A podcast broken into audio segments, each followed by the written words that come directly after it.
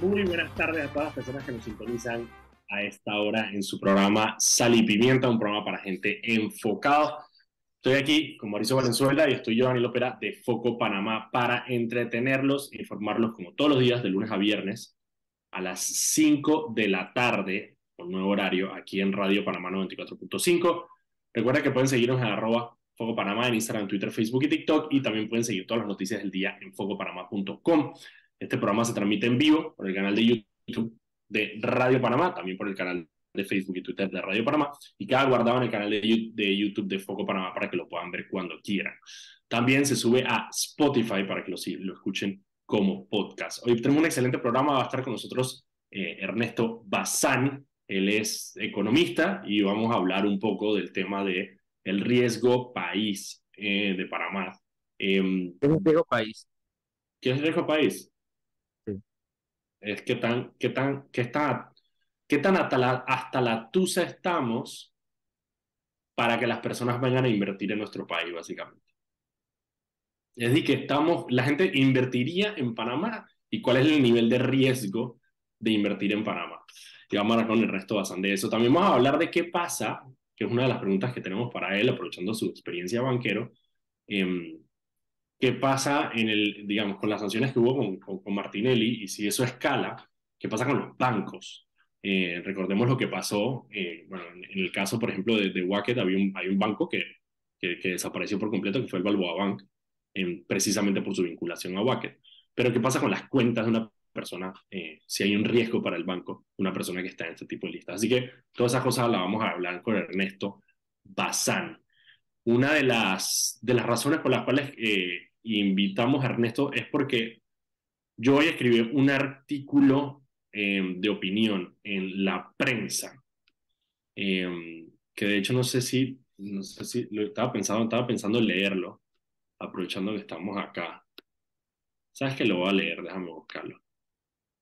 Y era precisamente un poco sobre la conversación que tuvimos con, con Eduardo Noriega, eh, con Eduardo Rodrigo. Noriega la semana pasada. Eduardo Noriega, es como un actor.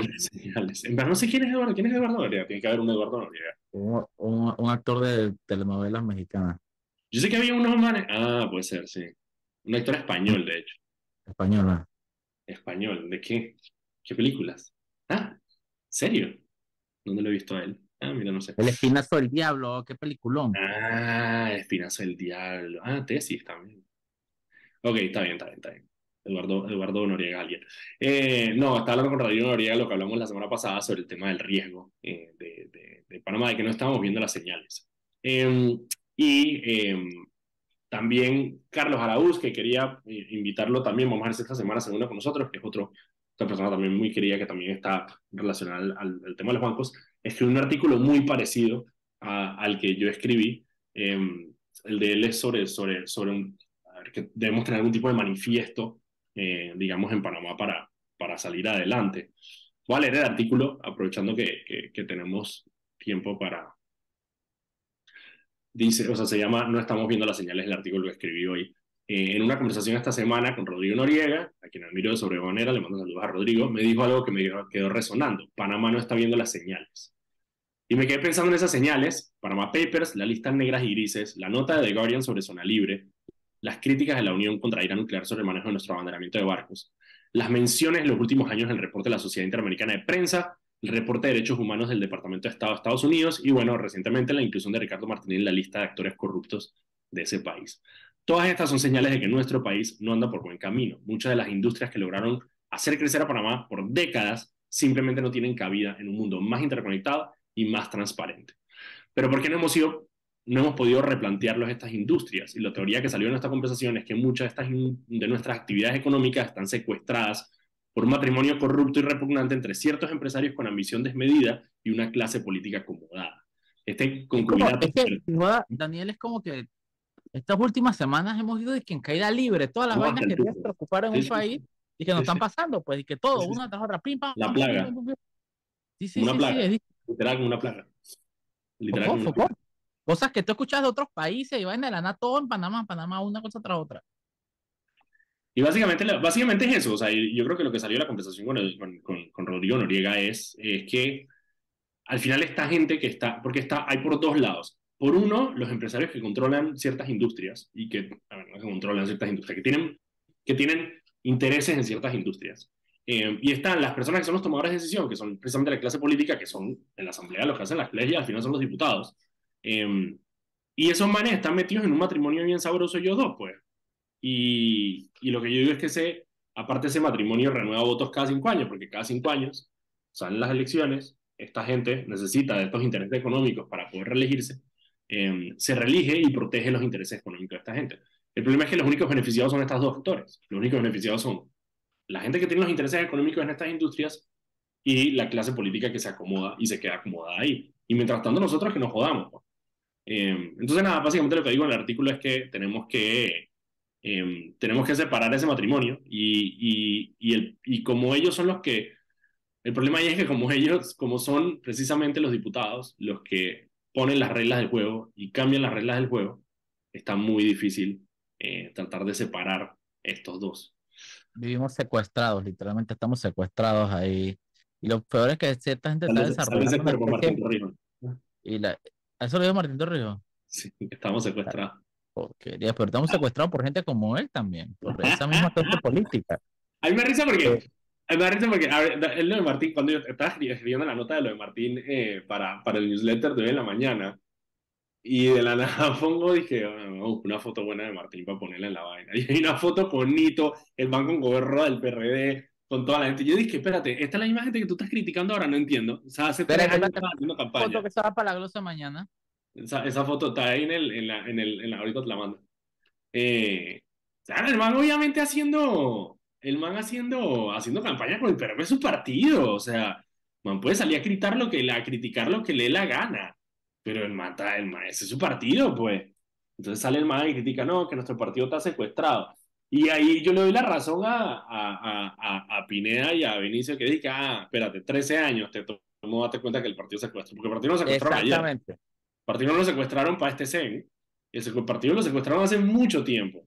Y desde la época de Martinelli, que Martinelli empezó a comprar los diputados y a ponerle bolsillo en, la, en, la, en, la, en, el, en, los pantalones a los diputados, que se empezaron a envalentonar, que empezaron a... Porque ahora Martinelli me risa, porque man tuiteó esa vaina la semana pasada, dije, es un error que los diputados controlen los partidos políticos. What? ¿Y qué estás haciendo tú con Yanivel y tratando de hacer con el CD, hermano?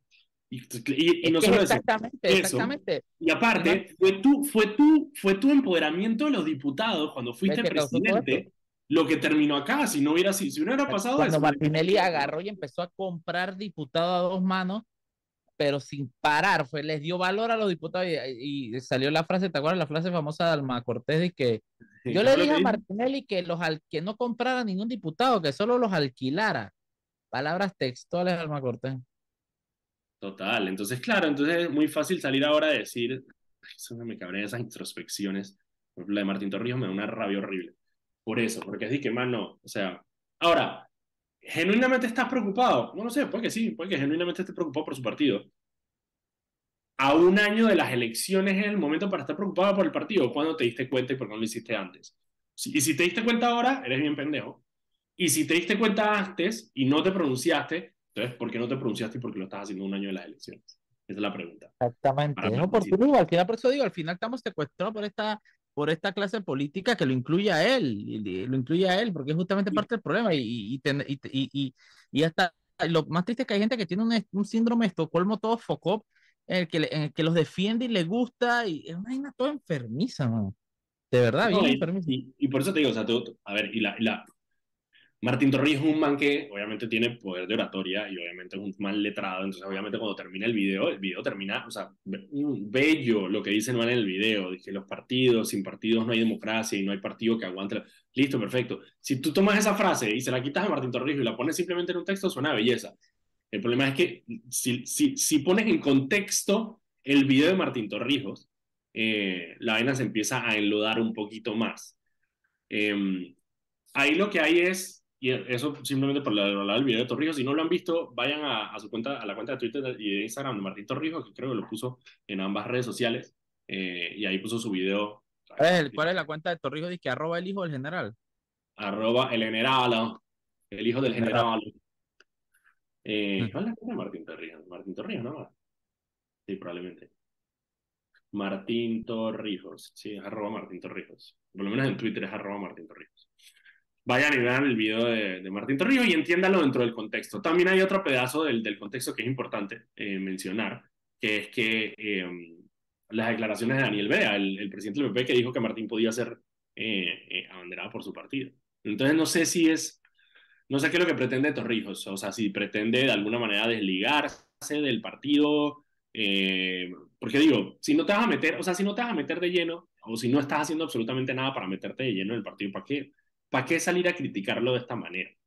Eh, y digo, en política, en política no hay, no hay coincidencias. Eh, lo que No hay habría que pendiente, Hay sorpresa, solo sorprendido. exactamente, lo que hay que esperar a ver cuáles son los movimientos que va a tener Torrijos en los próximos días. Hablando del partido PRD, ya hice un, nosotros leímos el viernes la noticia de las curules del, de- del, de- del PRD y lo que el PRD eh, reservó en curules. Y ya me dio tiempo de meterme un poquito más eh, y ver cuáles son las curules y los espacios que reservaron y cuáles son las cosas interesantes que hay ahí. Y les quiero dar algunas de las cosas que encontré, que no son todas. Primero, que hay una, antes de irme con los detalles, hay una controversia sobre el tema de la de, de esta eh, separación de, de esta reserva de curules, porque hay ciertas personas a lo interno del partido PRD eh, que consideran que la medida no se ajusta a la ley, porque la ley dice que tú puedes reservar hasta el 40% eh, de las curules, eh, de los espacios. Eh, pero hay un tema sobre si es el 40% del total de las postulaciones o el 40% de cada a ver, uno. Eh, Eso es lo que pasa aquí. Aquí hacen normas y no especifican, dejan toda la interpretación. Es al final, correcto. se- qué porquería. bro, Entonces, si es el 40%, a ver, son dos cosas. Primero que hay dos cosas. La ley electoral dice, para los partidos que no tienen establecido cuál- qué porcentaje de, de espacios pueden reservar en sus estatutos, la ley le impone un tope de 40%. Pero el PRD sí tiene en sus estatutos un tope, que es el 20%. La pregunta es si ese 20% o el 40% en la ley se refiere a el 40% de la totalidad de todos los espacios o el 40% de los, para los diputados, 40% de alcaldías y 40% de corregimientos. Si fuera así, la reserva del PRD de los 52 curules no estaría ajustada a esa norma. Eh, entonces eso es lo que habrían que entrar a, a revisar y yo creo que el Tribunal Electoral probablemente vaya a emitir una opinión sobre, al respecto sobre esa reserva. Y sé que hay personas a lo interno del partido que son los que están peleando eh, eso. Pero para darles algunas de las cosas que encontré, no sabes qué, vámonos, son las 5 y 15, vámonos al cambio. Cuando regresemos les digo qué cosas encontré en esa reserva de espacios del PRD. Vámonos al cambio. Estamos de vuelta aquí en un programa Sal y Pimienta, un programa para gente enfocada. Estoy aquí, Mauricio Valenzuela y yo, Daniel Opera, de Foco Panamá, para entretenerlos e informarlos como todos los días, de lunes a viernes, a las 5 de la tarde, aquí en Radio Panamá 94.5. Recuerden que pueden seguirnos en arroba Foco Panamá en Instagram, Twitter, Facebook y TikTok y pueden seguir todas las noticias del día en focopanamá.com. Este programa se transmite en vivo por el canal de YouTube de Radio Panamá. También se, transmite por el canal de Twitter el canal de Facebook. Y también pueden seguir todas las noticias del día en focopanamá.com. Eh, ah, y el programa queda grabado, perdón, el programa queda grabado en el canal de YouTube de Foco Panamá. Eh, antes de irnos con el programa, vámonos con Anet, que tiene unas palabras para nosotros. Adelante, Anet. Con la construcción de la línea 3 del metro, día tras día, vamos haciendo realidad el sueño de miles de residentes de la provincia de Panamá Oeste. La línea 3 del metro elevará el tren de vida de miles de panameños que residen en Panamá Oeste. Pronto será una realidad que contribuirá a un desplazamiento rápido y seguro desde y hacia la ciudad capital. Muchísimas gracias, Anet. Ok, Mauricio, te voy a decir lo que encontré en el tema de la reserva del PRD. Ok, uno. Un comparativo. Ay, se me perdió, se me perdió aquí. Lo tengo aquí. Pero realmente no podemos saber en este punto a quién le están reservando la, la No, curul. No, Lo por eso, a ver, por eso, vamos, vamos primero, por eso yo, y a ver, y yo dejo algo muy claro, porque yo, yo veo algunos medios diciendo que, digamos, que se le, se le reservó a los 35 diputados de, el, de la banca. El PRD tiene 35 diputados en la Asamblea Nacional. Y si bien es cierto, reservaron 52 curules. Hay algunos circuitos, por ejemplo, el de Bolota eh, y Mariano López, en el 3-1 de Colón, solamente reservaron un espacio. O no, perdón, reservaron dos espacios. De cuatro, tres espacios de cuatro. Creo que hay uno que se va a primaria. Eso quiere decir que van a ser primarias. Eso quiere decir que, hay, algunos que no tienen su, su, puesto verdaderamente asegurado. Y si no tienes, si no vas a primarias, que es el problema que están teniendo muchos, muchos eh, diputados. A ver, sí, hay unos, por ejemplo, Raúl Pineda, que es parte del CEN del, del, del partido y que logró reservar las siete curules de San Miguelito, a Raúl Pineda va a estar ahí, eso no, no es ninguna duda. Eh, pero quién sabe una Kaira Harding, por ejemplo, en, en Arraiján, que en Arraiján, dije voy con las comparaciones, para que comparemos con el, porque quiero compararlo con la misma reserva para las elecciones pasadas, en el, en el para las elecciones del 19. En, esta ocasión se reservaron 52 puestos. En esa ocasión solamente se reservaron 19 curules. Para esta elección va a haber solamente 13 circuitos que van a ir a primarias. En la elección pasada hubo 32 circuitos que fueron a primarias. En el 2019, en, el, en San Miguelito, que eligen siete diputados, el PRD reservó dos espacios. Uno de ellos lo ocupó Pancho Alemán. Porque era para alianza. Claro, porque era para alianza. Al final solamente se hizo alianza con uno, con el Molinena con un espacio, entonces uno que fue la R fue Pancho Alemán, las otras, eh, las otras cinco se fueron a primarias y una que, bueno, la asignaron, que no me acuerdo quién, a quién habrán metido ahí. Eh, para este 2024, todos los siete espacios del PRD van a estar eh, cuidados para la alianza, para alianzas. Eh, recordemos que en San Miguelito están Raúl Pineda, Leandro Ávila y bueno, Zulay, que Zulay obviamente no va a participar de las primarias. En Arraiján pasó exactamente lo mismo. En Arraiján, en el 2019, los tres espacios se fueron a primarias. En esta vuelta, los tres espacios quedan reservados. Y en Chiriquí, Chiriquí tiene 4-1, 4-2, 4-3, 4-4, 4-5 y 4-6, ¿verdad? En los circuitos electorales, que suman, entre esos seis circuitos, suman eh, nueve curules. Resulta que solamente una curul del 4-1 en David va a ir a primarias, el resto todas están reservadas. Oh, y hay, y hay, hay circuitos donde, donde, donde el PRD no tiene, eh, el, el 4-6, por ejemplo, no tiene un diputado, porque el 4-6 es Ana Giselle Rosas. Hay una curul reservada en el. ¿Para quién? No sé, pero ahí la están reservando. Entonces, lo que tú dices es muy cierto. No se sabe para quién, no, verdaderamente nadie tiene, hay algunos que sí, a Benicio Robinson en el 1-1, que, que reservaron las dos curules, obviamente no, no se va a quedar por fuera. O sea, Miguelito Pineda tampoco, pero hay muchos que yo creo que están bastante en el limbo. Mira, mira eh, tú, tú, piensas, por ejemplo, en Julio Mendoza, en, en PC. Lo reservaron. ¿Va a ser para Julio Mendoza? Yo no sé, yo tengo mis dudas de si Julio Mendoza va a entrar en los planes. Por eso te digo, entonces hay muchos diputados y mucha gente eh, dentro del partido que está bastante, bastante preocupada con eso las reservas, porque al final son los directivos provinciales, los directivos circuitales, los que van a escoger quiénes van. Entonces, dependiendo de quién controle en esa área, yo, mira, yo siendo los diputados del PRD, yo me preocuparía. Porque una cosa es que tu curul no vaya a ir a primarias, y otra cosa es que este puesto sea para ti, hermano. Eso no, en esta vida no hay nada garantizado. Exactamente, yo creo que hay varios que ahorita mismo están ahí como que... Como ¿Te acuerdas de lo que hablamos? No están del todo seguros, pues están, están bien intranquilos. ¿Te acuerdas de lo que hablamos, ¿te acuerdas de lo que hablamos la semana pasada de, de, de los piratas? De, bueno, o sea, ¿a quién le estás confiando tú? Exacto. Es que al final también obviamente tú tienes que entender que, y lo que voy a decir es completamente político, no es lo mismo un Benicio Robinson o un Raúl Pineda dentro del PRD, lo que tú dices con Julio Mendoza o una Kaira Harding. No lo mismo, se, se escribe igual. igual. Lo mismo, hermano, ¿me entiendes?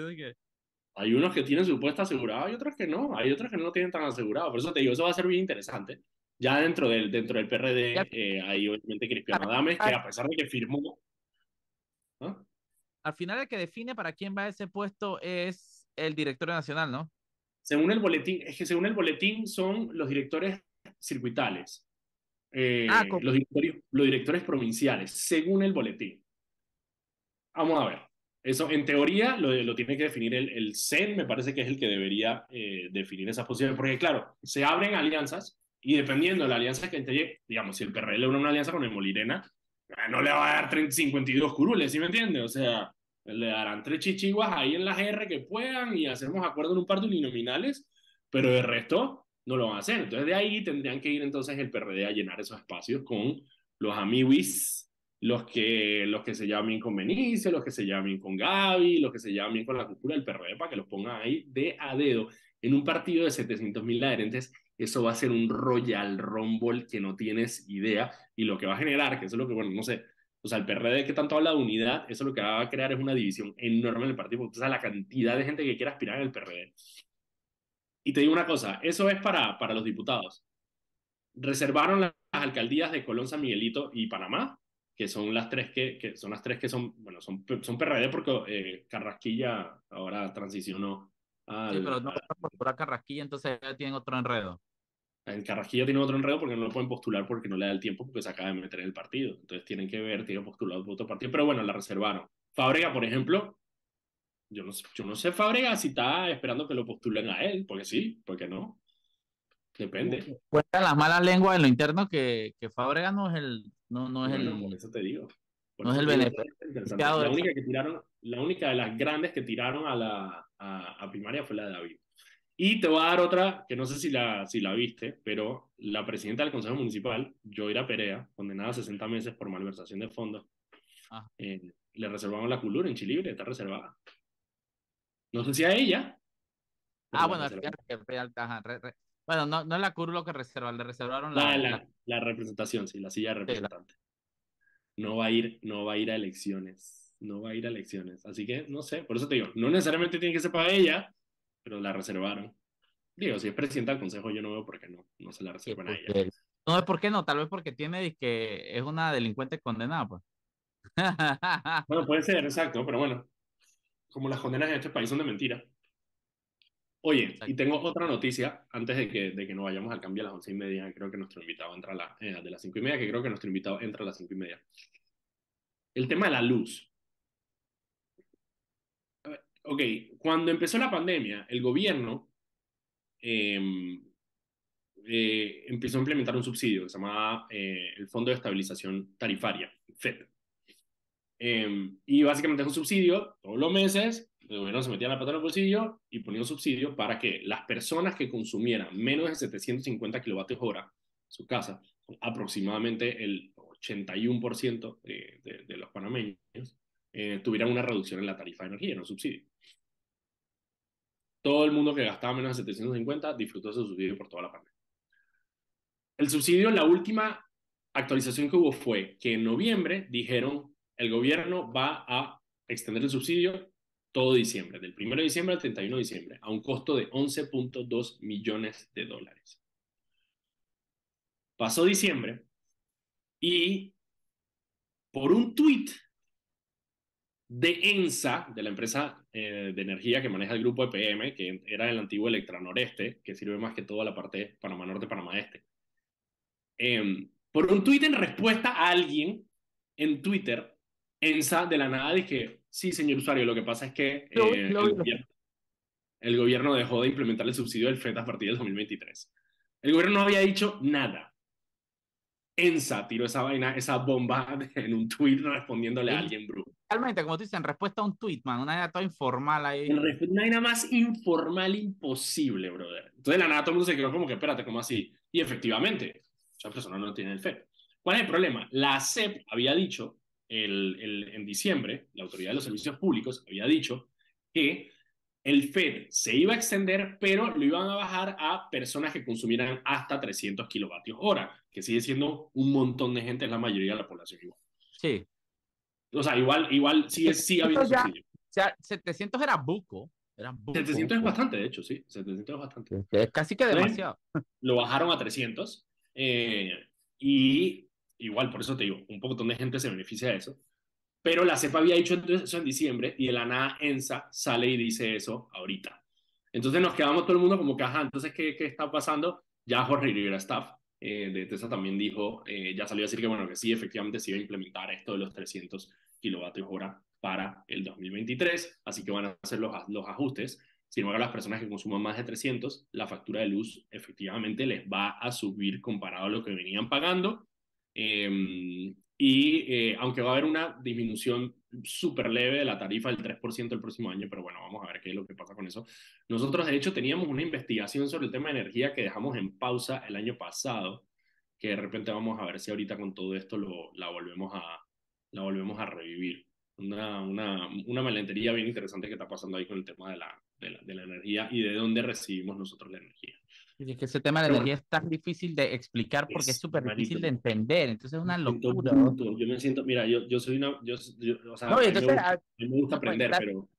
Da, da, risa que a veces buscamos especialistas y todo y nos sientan, nos explican y después de que nos dan toda la explicación del mundo y que for dummies yo dije que no entendí nada, pero es, es demasiado, demasiado, demasiado. El sistema eléctrico es demasiado difícil, enredado. El tema de la energía. Ok, mira, son las 5 y 31. Vámonos al cambio. Eh, ya está nuestro invitado. Vámonos al cambio y cuando regresemos, entonces vamos a hablar con Ernesto Bazán. Vámonos al cambio. Ya estamos de vuelta en su programa Sal y Pimiento, programa para gente enfocada.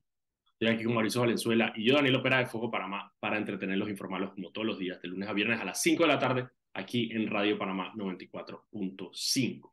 Recuerda que pueden seguirnos todas las redes sociales en Foco Panamá, en Twitter, Instagram, Facebook y TikTok. Y también pueden seguir las noticias del día en focopanamá.com. Este programa se transmite en vivo por el canal de YouTube de Radio Panamá y el canal de Twitter y Facebook. Y queda guardado en el canal de YouTube de Foco Panamá para que lo puedan ver cuando quieran. También se sube a Spotify. Antes de irnos con nuestro invitado, vámonos con Anet, que tiene una mención para nosotros. Adelante, Anet. La línea 3 del metro elevará el tren de vida de miles de panameños que residen en Panamá Oeste pronto será una realidad que contribuirá a un desplazamiento rápido y seguro desde y hacia la ciudad capital.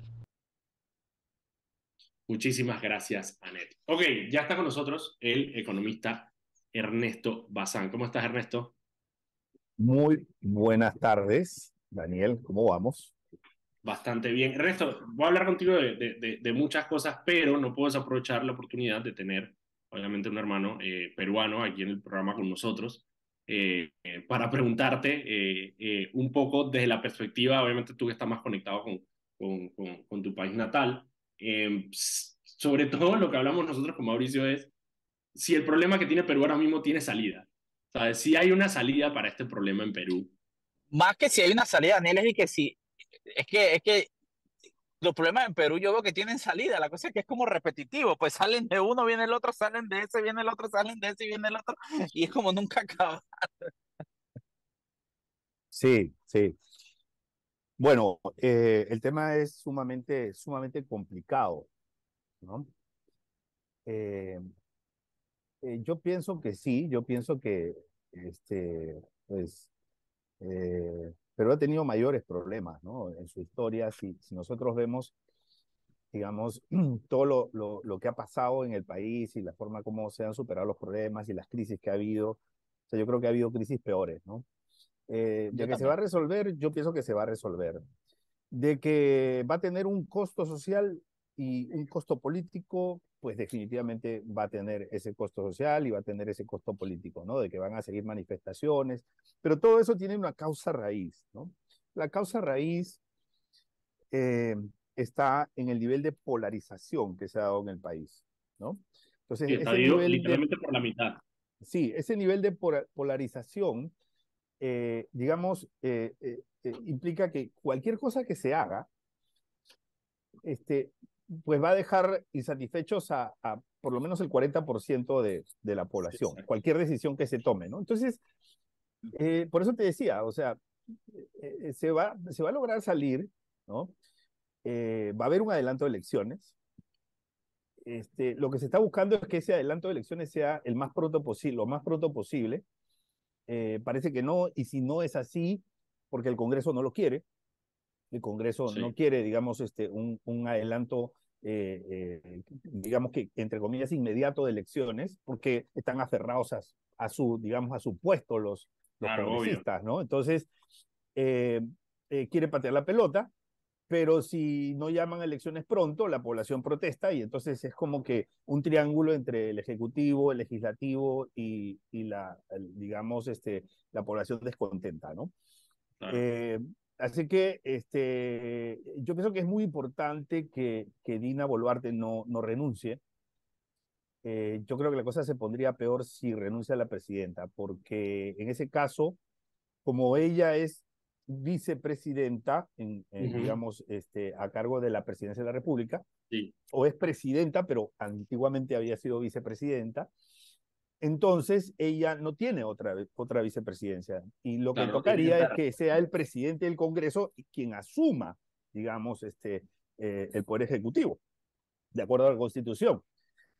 Pero si eso pasa, ¿no? el presidente tiene la facultad de convocar con la aceptación del Congreso a una asamblea constituyente. Y eso es lo que quieren los congresistas. Okay. Cuando se, si se convoca a una asamblea constituyente, se, se estaría abriendo una caja de Pandora, ¿no? Eh, en este contexto tan volátil, eh, eh, digamos, este, tan complejo, que yo creo que en las actuales circunstancias este, no sería conveniente, ¿no?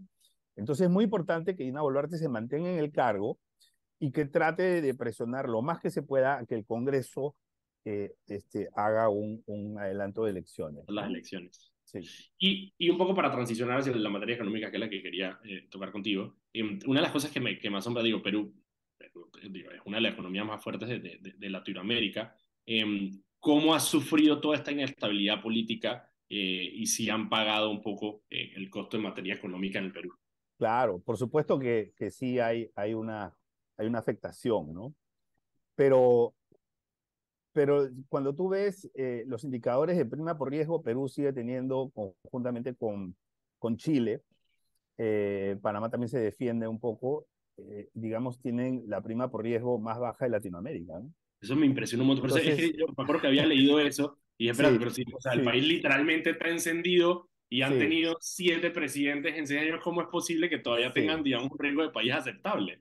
Sí, sí, sí, sí, sí. Tal vez, tal vez se separa, separa muy bien lo político de lo económico. Sí, incluso en algunos casos, eh, digamos, eh, los bonos peruanos han sido, eh, han tenido mayor preferencia que los bonos chilenos, que tienen una calificación de riesgo mayor, ¿no? Entonces, este, yo tengo la respuesta, ¿no? es muy compleja, pero voy a tratar de resumir en lo siguiente. Primero, las instituciones políticas, perdón, las instituciones este, gubernamentales, ¿no? O sea, la institucionalidad eh, en Perú este, sí funciona. O, funciona mejor que en otros países. O sea, eh, hay un banco central.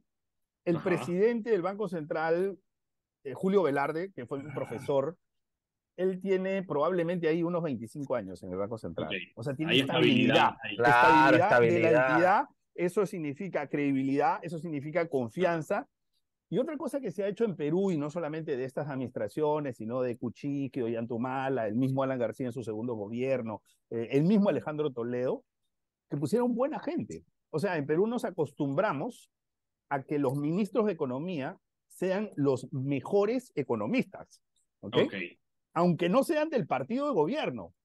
¿okay? okay. Entonces, y eso empezó a contagiar, empezó, eso empezó a animar a gente que, profesionales que pues no, no quieren estar en, en, entes de gobierno, eh, eso empezó a animarlos a que se vayan y que hagan como una especie de servicio público, dos años, tres años, ¿no?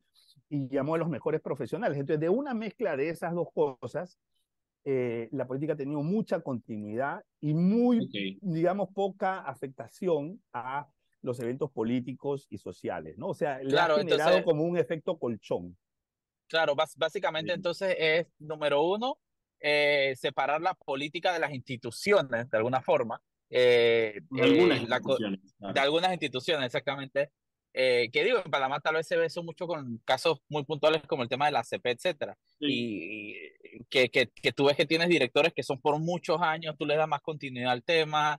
no sé, interesante. Sí, interesante. Pero, pero mira, tú has hablado de Panamá, ¿no? O sea, digamos, este, ¿quién es el ministro actual de Economía y Finanzas, no? Ministro Alexander. Es del partido PRD. Bueno, antes de Héctor Alexander, ¿quién fue el ministro? Fue eh, Lucido de la Guardia, del partido de gobierno panameñista. Exactamente. Entonces, antes de él estuvo este, eh, Fran de Lima, del partido de gobierno, ¿no? Claro. Antes de él, el ministro Gallarino, del partido panameñista, que era parte de la coalición, o sea, eran del partido, ¿ok?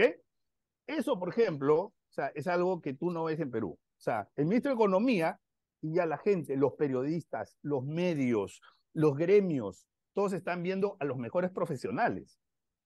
Que estén o no estén en el partido, esa es otra cosa, pero normalmente ven a los mejores, ¿no? Y por lo general se traen gente que está fuera, que está fuera, eh, digamos, este, de la en Europa, está en Nueva York trabajando, los traen, los importan, ¿no? Entonces, ese ha sido un factor bien importante porque, como dijo Mauricio, ha ayudado a darle un perfil profesional a la gestión de gobierno, ¿no? Porque si están en el gobierno, toman las decisiones más importantes del país. Y si van a tomar las decisiones más importantes, tú quieres que sean los mejores profesionales, no necesariamente los más amigos o los más cercanos a los gobernantes. A los gobernantes. Qué brutal, qué lección, bueno, lección, lección que podemos aprender de, de, Perú, porque imagínate, o sea, yo, yo cuando leí que el, que el tema del riesgo en el Perú o sea, seguía siendo relativamente bajo, o sea, yo dije, ¿cómo, o sea, ¿cómo es esto posible en medio de todo esta... ¿Cómo pasa eso exactamente? Exacto, en medio de todo este pero claro, tiene todo, mucho sentido. O sea, las personas que han invertido en Perú saben que, a pesar de que tengan seis presidentes en siete años, eh, el presidente del Banco Central sigue siendo el presidente del Banco Central y la política económica de Perú sigue siendo la política económica de Perú. Qué locura, Sí, pero, pero algo más, el presidente del Banco Central no solamente es presidente hace muchos años ya a digamos, ha sobrevivido, a pesar de que el presidente de la República lo puede cambiar, ¿no? Eh, está facultado para cambiarlo, no lo ha hecho y se ha mantenido. Pero no solamente se ha mantenido, sino que está, ha sido nominado al mejor banquero profesional del mundo, ¿no? O sea, eh, eh, digamos un tipo brillante, él ha sido mi profesor, ¿no? O sea, este, un poco loco, pero, pero, pero brillante, brillante. Un poco loco. un poco, claro, O sea, lo que pasa es un poco loco en el sentido que su mente va más rápido que la nuestra, ¿no? Entonces, pero, pero, brillante, ¿ves? Mira, yo, yo tenemos que irnos al cambio, pero yo de vuelta quiero que, que rapidito me, me, cuentes cómo, si Panamá no, no tiene justamente ese tipo de designaciones ni esa institucionalidad, cómo igual mantiene un buen riesgo, ¿no? Entonces, vámonos al cambio y en unos minutitos volvemos.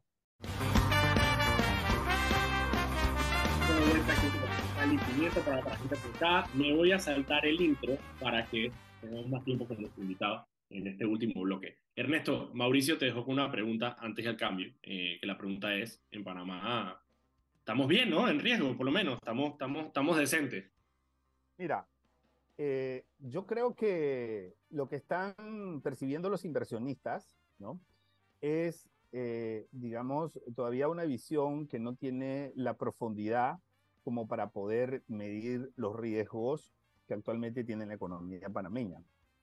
Entonces, eh, de manera, yo pienso que de manera este, general y superficial, los indicadores clásicos, ¿no? De deuda sobre PIB, los indicadores de crecimiento, por ejemplo, ¿no? O sea, yo soy muy crítico del, del indicador de crecimiento económico, del, del de crecimiento del PIB, porque el crecimiento del PIB solamente es un indicador de tamaño de la economía, de tamaño, no es un indicador de bienestar, no es un indicador de desempleo o de empleo, no es un indicador de capacidad adquisitiva de las familias. Entonces, eh, pero es un indicador que eh, es un poco perverso porque te abre líneas de crédito.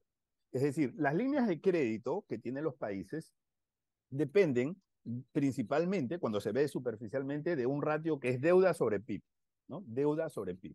Entonces, la deuda de Panamá ha seguido creciendo, pero el PIB también ha seguido creciendo. Este año, digamos, sorprendentemente, podría estar creciendo eh, tal vez un 9% o tal vez cerca de un 10%, ¿no? O sea, cosa que eh, este, eh, nos ha sorprendido a muchos.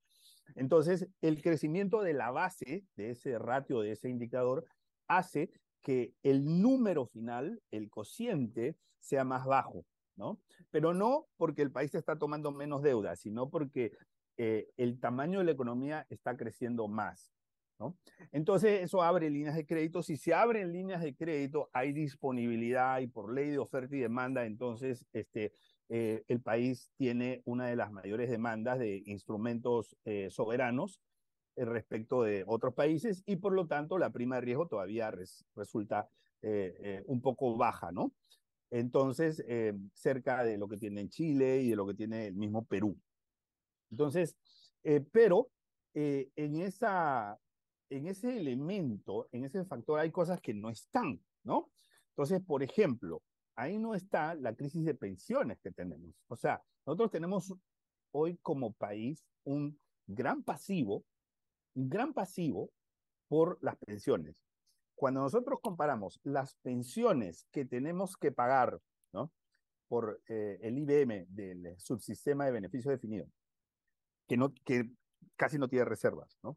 Versus lo que se tiene, entonces se genera, se tiene un compromiso de pago, que es un compromiso del país, y que se tiene que, ese fondo necesita recibir un aporte del Estado, que no tiene recursos porque el Estado panameño es un Estado deficitario, y para esto el Estado panameño necesitaría tomar un endeudamiento, ¿no? Entonces son varias decenas de miles de millones de dólares. Eso no está en el ratio deuda sobre PIB. ¿Me explico? Entonces hoy en día la prima, si bien es cierto, es bajita, mi perspectiva es que eso con el tiempo va a seguir aumentando. ¿Qué tiene que pasar para que aumente? Bueno, actualmente nosotros tenemos tres calificaciones de riesgo. Una está a un nivel, la de Fitch Ratings, a un nivel del grado de inversión. Quiere decir que si el día de mañana Fitch Ratings nos baja la calificación, perdemos el grado de inversión, aumenta la, prima por riesgo país. Y las otras dos están dos niveles por encima de, eh, digamos, de la, de la calificación grado de inversión, pero nos han asignado perspectiva negativa. ¿Qué significa eso? Significa que lo más probable es que este año, en el 2023, esas dos calificaciones, la de Standard Poor's y la de Moody's, eh, eh, se, digamos, se rebajen. Entonces, lo más probable es que este año tengamos dos disminuciones en la calificación de riesgo, la de Standard Poor's y la de Moody's. Automáticamente, solo aunque mantengamos el grado de inversión, eh, eso va a disparar la prima por riesgo país. ¿Ahora mismo en qué estamos? Bueno, eh, depende. Según Fitch Ratings, estamos en triple B menos, perspectiva estable. Y según Standard Poor's y Moody's, estamos en un nivel por encima, pero con perspectiva negativa. Entonces, si esas perspectivas negativas se materializan en una rebaja, estaríamos en los tres casos en el nivel mínimo del grado de inversión. Pero aunque mantengamos el grado de inversión, si eso ocurre, la prima por riesgo país debería aumentar, ¿no?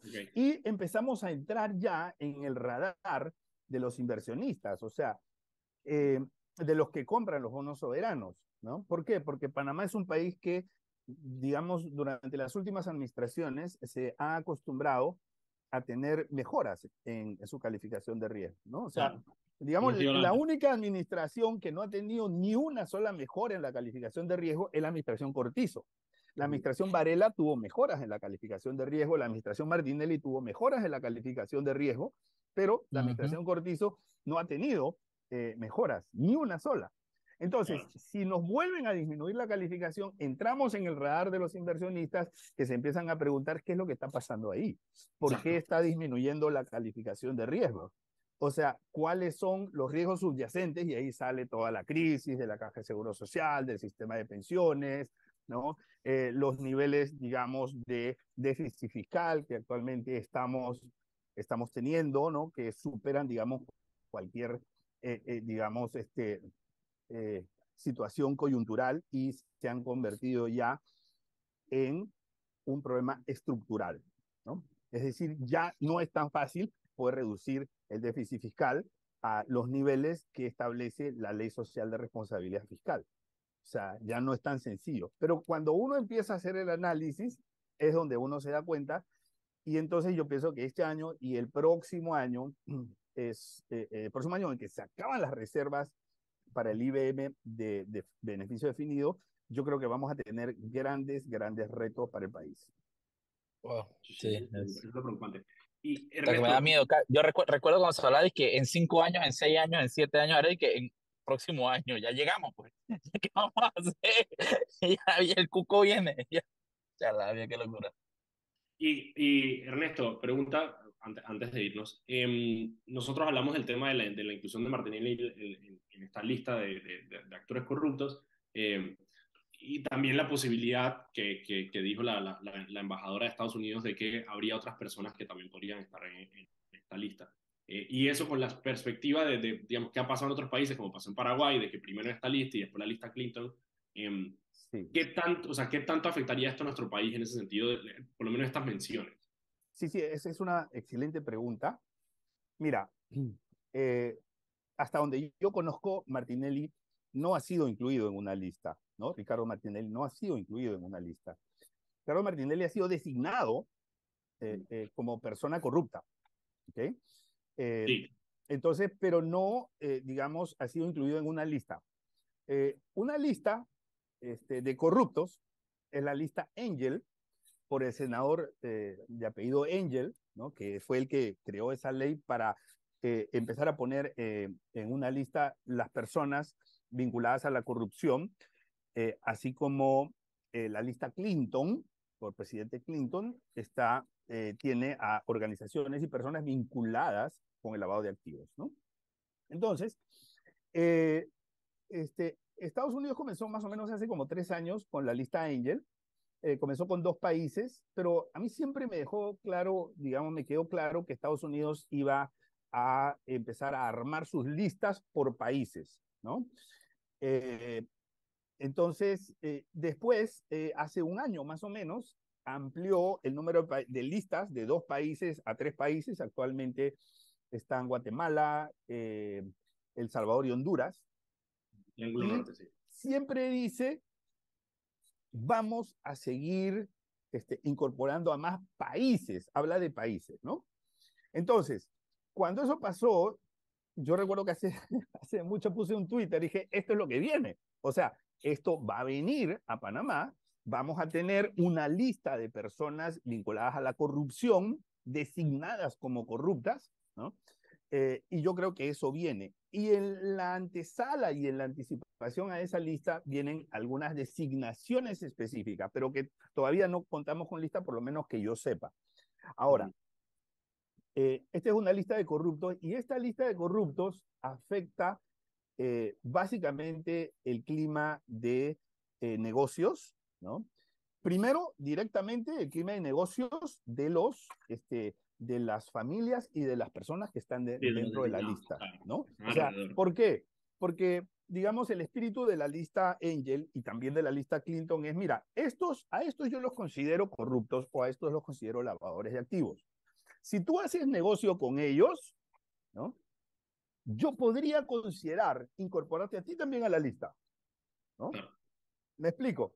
Entonces, automáticamente, este, eh, los que hacen negocios con, con, con estas personas o con sus empresas deciden abstenerse.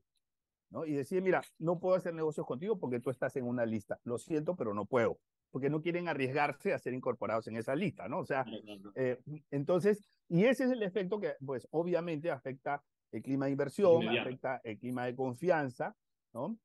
Y, eh, ojo, los corruptos también pueden pasar a formar parte de la lista Clinton. ¿Por qué? Porque si tú eres un corrupto, e, eres un lavador de activos. O sea, digamos, este, prácticamente eh, eres un lavador de activos porque has tenido que, que, que, lavar dinero en el sistema financiero, ya que... Proveniente de actos de corrupción, claro. O sea, digamos, por alguna u otra forma has tenido que lavar. Entonces, los que entran a la lista Angel también van camino a la lista Clinton, que es mucho más restrictiva. ¿no? Entonces, y en donde no solamente hay personas, sino hay países, hay organizaciones, incluso tuvimos un banco, eh, un banco panameño que, digamos, fue incorporado eh, en esa lista. Entonces, eh, digamos que ese es un camino largo y para mí esto es como el comienzo, ¿no? ¿Cuál es la parte buena de eso?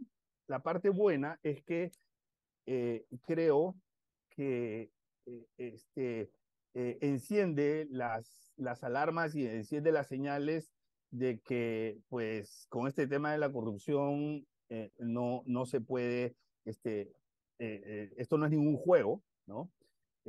las personas que pueden terminar en la lista Angel pueden perderlo todo, ah, pueden perderlo todo, negocios, cuentas bancarias, o sea, todo, ¿no? Y mi impresión es que esto, este, a esto le falta una tuerquita, o sea, a la lista Angel, para que la lista Angel llegue a Panamá, le falta una tuerquita que hay que apretar, que se llama Ley de Extinción de Dominio. Con eso y con la Ley de Extinción de Dominio se cierra, se, digamos, se terminan todas las piezas del rompecabezas, ¿no? Y me parece que eso eh, digamos, ya Estados Unidos a través de, su embajadora y a través de diversas, eh, claro esos representantes han dejado claro que, digamos que eso es lo que recomiendan, ¿no? Eso es lo que recomiendan. Entonces, no imponen nada, pero es lo que recomiendan. Pero, digamos, esa es como la recomendación que me hace mi mamá, ¿no? O sea, mi mamá me dice, oye, hijito, ya tú eres, tú eres grande, pero yo te recomiendo... Tú eres grande, pero no hagas esto. Claro, o sea, te recomiendo que, ¿no? O cuando la pareja te dice, mira, yo te recomiendo, ¿no? exacto, una, recomendación bastante fuerte. Pero que tienes que entender, digamos, el lenguaje implícito, ¿no? O sea, eh, eh, prácticamente eh, quiere decir, si te atreves a hacerlo, te voy a quitar mi apoyo, ¿no? Entonces, eso nos complica, ¿por qué? Porque si nosotros, mira, te voy a decir algo bien fuerte, si nosotros no eh, sancionamos una ley de extinción de dominio, yo pienso, yo no veo a Panamá saliendo de la lista de Gafi. Yo no veo a Panamá saliendo de la lista de Gafi si nosotros no sancionamos una ley de extinción de dominio. ¿Ok? Entonces, este, y digamos, la influencia que tiene Estados Unidos dentro del Grupo de Acción Financiera Internacional es muy fuerte. Entonces yo no veo a Estados Unidos recomendando la salida de Panamá o apoyando las recomendaciones para que Panamá salga de la lista Gafi, ¿no? Me puedo equivocar, pero por lo menos ese es mi parecer por el espíritu que tiene la yo lista creo que está, Yo creo que está, yo creo que está claro que esas son las señales que está mandando Estados Unidos. Ernesto, muchísimas gracias por acompañarnos el día de hoy. Se nos acabó el tiempo. Son las 6 y 03 de la tarde. Gracias, de seguro te invitamos de nuevo quizá para ahondar sobre el tema de extinción de dominio, que es un tema que a nosotros también nos gusta bastante y siempre nos gusta eh, tocar. Gracias Ernesto, gracias a todos, nos vemos mañana a las 5 de la tarde aquí en Sal y Pimienta. Hasta luego.